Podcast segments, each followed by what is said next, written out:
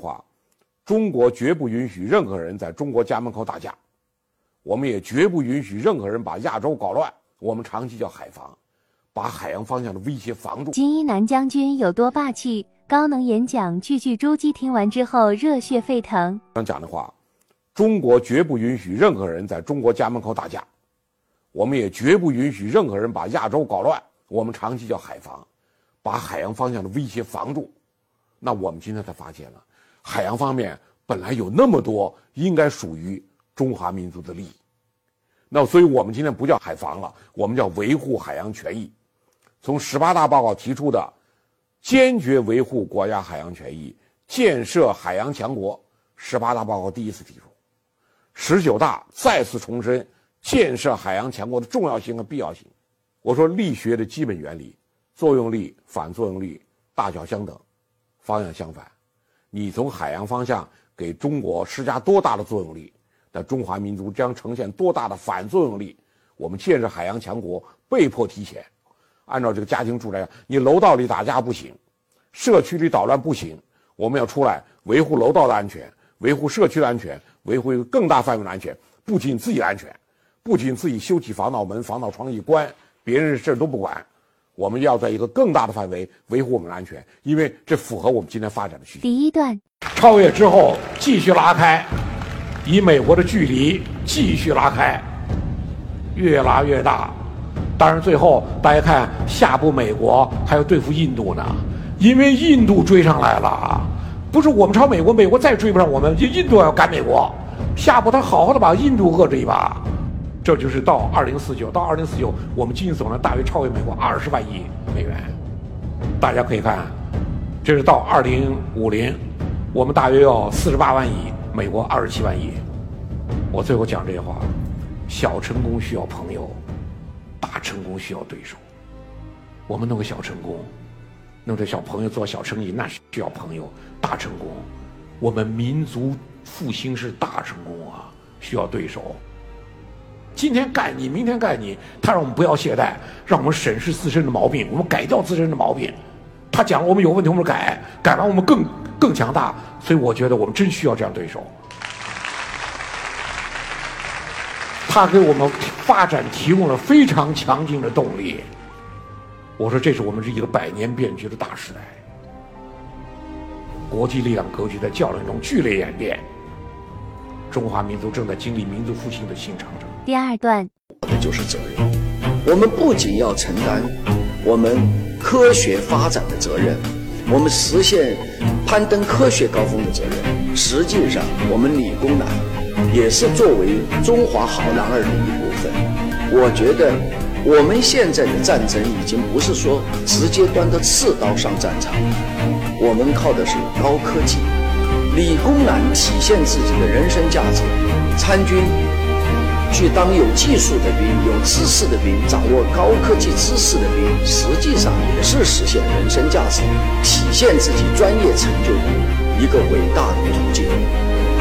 真正战争来临的时候，无论是我是六十岁还是七十岁，我愿意率领我的学生们奔赴前线，不管我能不能端起枪打起炮，但是有一点，我说我一定要用第三段，他的名就是中国共产党之名。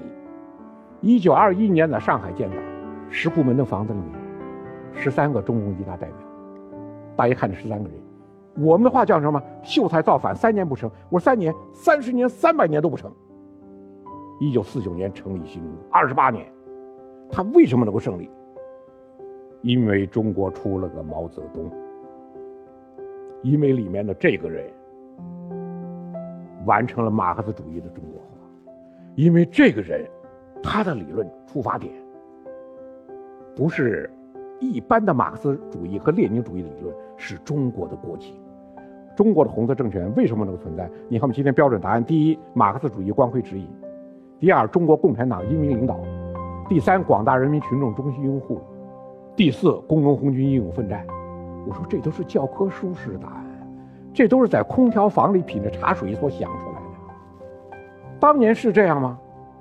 大家翻看一下毛泽东的小册子，你说，第一个最根本、最关键、最要害的，不是马克思主义，不是共产党领导，甚至不是群众拥护，是什么？白色政权之间的战争。这就是中国的国情。中国的国情就是各个白色政权之间的战争，他们四分五裂，各个白色政权的结合部，就成为了红色政权生存、发展、壮大的空间。我们中国还有那话叫庖丁解牛，你看一般人杀牛，杀完一头牛那刀就钝了，高级的杀牛师能杀十头牛，庖丁杀百头牛都可以，为什么呢？他了解牛的肌肉骨骼之间的缝隙。所以，他刀不是硬砍的，他的刀穿过肌肉骨骼之间的缝隙，把这牛给分解了。毛泽东思想就是这把利刃。第四段，神六上天的时候，刚好那天我的日本朋友几个在日本混了二十年的中国人回来了，跟我讲，说这一次把日本人吓惨了。以前日本人都没当个事儿，反正你打个炮上去，酷，他不在乎。这一次如此精确的一公里啊，吓死人！同志们，一句话，以前说中国共产党救了中国，现在你们都不知道。我可以这么讲，郑老师不盲从，我还是相信，到目前为止，中国的社会经济社会，如果没有一个铁杆的党的领导，我们这个国家，就是你们不要以为民主发展好像很丰富，也不要以为我们自由的主义，我们个体经济，我们这个国家就好。我可以告诉大家，今天就不要指望坐在这儿。你看约旦的爆炸，你看巴勒斯坦人过的日子，你去看伊拉克人民遭受的苦难，你看这是南亚大地震，甚至你也可以去看美国的飓风吧，你看看那儿的老百姓是怎么回事儿我们一定不要忘记，我们国家还没有统一。十九大报告写的，实现中华民族的完全统一。是实现中华民族伟大复兴的必然要求。我们是一定要针对我们在完成统一过程中要干扰我们的、要介入的力量，我们必须有这样的准备。中国人在完成统一的过程中，我们不允许任何力量干预和介入。这不是声明的问题，这是实力的问题。第五段，中国的事情必须由中国人民自己做主张，自己来处理。不容许任何帝国主义国家再有一丝一毫的干涉。我们讲的毛泽东这些话，既是中国共产党人的坚强的决心，又是我们坚决的行动。嗯，但是毛泽东这段话讲出来，最初没有人相信。一九五零年，朝鲜战争爆发，紧接着九月份，美军仁川登陆。当时呢，我们已经组建了东北边防军，美国人非常了解中国东北边防军的集结。但是呢，从美国的政界到军界，没有人能相信中国会出兵，不相信中国会出兵朝鲜。对，他们呢，当时呢有这么一个底数。麦克阿瑟后来写了长篇的回忆录。麦克阿瑟说呢，你们把屎盆子都扣到我头上来了，都说是我犯错误了。麦克阿瑟错误的估计了中国人民志愿军出兵朝鲜的这样的动向，错误的估计了。麦克阿瑟手下的远东情报局错了。麦克阿瑟说根本不是我的错误。他说：“中央情报局就错了，杜鲁门总统也错了，不是我说中国人不会出兵，中央情报局也是这么估计的。是整个美国杜鲁门总统对决策层也是这么估计的。麦克阿瑟，我觉得他讲了句实话是什么呢？为什么不会出兵？他说我们有一个底数，东北边防军的集结知道，但是我们的底数在哪里呢？他说你看看中国的历史，历史上他们打胜过一场仗没有？”一场仗都没打胜，现在他们来吓唬我们，我们能被他们吓住？他所说的一场仗都没打胜，当然我们讲，我们比如说抗日战争，嗯，我们说抗日战争是中华民族历史上反取得的第一场反侵略战争的胜利，日本人都不承认这一点。日本现在把就是说他的第二次世界大战在中国战场的失败。作战，他认为是平手。嗯，对，他认为是平手，打平了，他认为他是被美国人打败的，他不认为他被中国人打败的，所以麦克阿瑟他当然认为，他不认为抗日战争是中国人的胜利，没打赢过仗。嗯，现在他们来吓唬我们，他所说的吓唬是什么呢？他所说的吓唬就是美军一九五零年九月十五号仁川登陆之后，我们发出的一系列警告。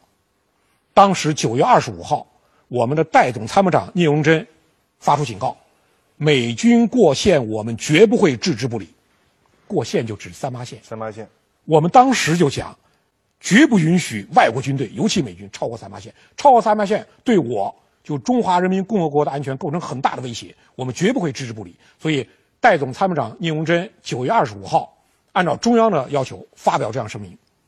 这个声明下去，石沉大海，没有人理，没人理。没人理。嗯，我们现在知道麦克阿瑟的底数了，要他说这是中国人的嘘声恫吓。吓唬我们的。到了十月三号，情况已经非常紧急了。十月三号凌晨，周恩来总理紧急约见印度驻华大使潘尼加，紧急约见，因为当时中国跟美国没有外交关系，我们要把我们的决心意志通过印度驻华大使第三方啊，传到英国，嗯，再从英国传到美国。为什么周恩来总理十月三号与紧急十月三号凌晨紧急约见潘尼加呢？因为十月二号晚上，中央政治局已经开会了。决定中央政治局开会已经做出了出兵的决定。那么，在这个决定之后，我们要抓住最后一次机会。我们在美国访问，后来跟美国人会谈，我们反复讲的问题，我们不想跟你打这场仗，我们就没有做这个打算。我们当时的部队，一个是在剿匪，第二个是在生产，在田地里生产，在从事农副业生产，大量的战斗骨干转业复员回去了。所以说，我们志愿军组建、东北边防军组建是临时从田地里收拢部队，从剿匪的山沟里收拢部队，组建东北边防军。你说我们有蓄意要跟美国人打场仗吗？我们后来在跟美国人会谈的时候就讲问题，我们从来不想跟你打这场仗，你是逼得我们不得不打。我们一次一次发出警告，周恩来总理十月三号凌晨的这这个警告非常明确。周恩来总理的警告就讲了：韩军过线我们不管，嗯，美军过线我们要管。这个警告通过潘尼加传到英国，传到了美国。潘尼加也知道事关重大，传的消息非常快，到了美国。所以十月三号下午，美国国务院的回复比较快，来了。周恩来的讲话缺乏法律和道义的根据，就是你法律的根据在哪里？道义的根据在哪里？你要管，你凭什么管？你有法律依据吗？你有道义依据吗？美国人不看他，他出兵朝鲜，他越过三八线，他的法律依据、道理依据在哪里？他指责你，你有吗？因为在今天这样一个世界上，过去到今天是强权世界，对，你有权，你就是有说话的份额。你有大棒对，所谓拳头大，嘴巴大。对你没有拳头，你赶紧闭嘴。所以十月三号下午，美国国务院正式回复是周恩来的讲话缺乏法律和道义的根据。十月四号，美国国务院正式回复，不要低估美国的决心。然后十月七号，不是麦克阿瑟，是杜鲁门总统下令，美军越过三八线，直扑平壤。十月八号，毛泽东主席下令，中国人民志愿军迅即向朝鲜境内出动。我们说，这就是五零年的那一次，不可避免的，中美在朝鲜迎头相撞。一九五零年十月，中国人民志愿军出兵抗美援朝的时候，新中国才只有一岁，一个遭受连年战火、经济和军事实力都相当薄弱的国家，面对世界经济军事头号强国的挑战，应该说是十分艰难的。然而，中朝人民最后取得了这场战争的胜利。如果说中华人民共和国的成立，让全世界看到了一个伟大民族的觉醒，那么抗美援朝战争的胜利，则让全世界看到了中华民族的自立于世界民族之林的力量。从根本上说，我讲就是一个国家、一个民族维护自己的领土完整、主权独立和民族尊严的决心。五零年的那次志愿军出兵朝鲜，我觉得意义绝不仅仅是在一个，就是我们打了一场抗美援朝的战战，场层面啊，绝不在战场层面。嗯，它是一场政治作战。对，这场仗证明了什么呢？证明了就是一八四零年以来，所有中国政府在维护国家安全利益面前，全部都妥协退让，现在一个新中国的政府，西方得出这样一条结论，就是新中国再不会涉及国家安全的问题上退让，他再也不会退让。当时呢，我们说呢，朝鲜战争呢，这个挥师入朝的壮举，以我们当时你要看当时的情况，确实非常困难，国民经济百废待兴，装备要差得多。对，当时我们的装备如果要比较起来的话，就是我们一个军的火炮，嗯，一个军的火炮，七五毫米以上的火炮，嗯，三十六门；美军一个军的七七五毫米以上的火炮，四百多门。对，你说武力悬殊巨大。就当时呢，我们是国民经济亟待恢复，双方的这种装备相差巨大，而且我们军队长期作战，当时亟待休整。就我们说，大量部队都在地里搞生产，实际上呢，表现出了中华民族最大的选择。就中华民族在维护自己的安全、主权独立和民族尊严上最大的选择，这点选择呢，我觉得深深地印在了历史的印记之中。日本一个教授，他讲过这么一句话，他说：“一九四九年，你们的毛泽东讲。”中国人民从此站起来了。他说：“我们我们听了都不相信呀。”讨论，因为他没有农民了，他有的是发末，发末是农场主，对吧？那因此我们形成很多错误概念，比如我们这教师上课一讲就是啊，你看美国只有百分之二点几的农民，他形成了多大的产出？那你看我们有这么多的农民，我们才这么点的产出，因此我们落后。结论很简单，对吧？你接受吗？概念用错了。他那二点几是农场主。嗯，在农场主之外还有大量的 farm workers，他没算。然后他只算农场主，只算 farmer 吗？他没算 farm worker。那 farm worker 哪来的呢？墨西哥来的。所以现在为什么美国农民生气？就是因为特朗普修边境墙，把墨西哥那些季节性流动打工，在我们这儿哈，大家都知道季节性流动打工是普遍的。那墨西哥人也是季节性流动打工到美国的农场来当农工的，阻断了，不许来了。那农场主只能雇。在美国高价劳动力了，所以没法算。你说算美国到底多少农民，说不清楚，因为双方的概念不一致。我说这个只是一个基本概念所导致的一系列混乱。我们的教科书几乎不做解释，照搬过来就用，这怎么行？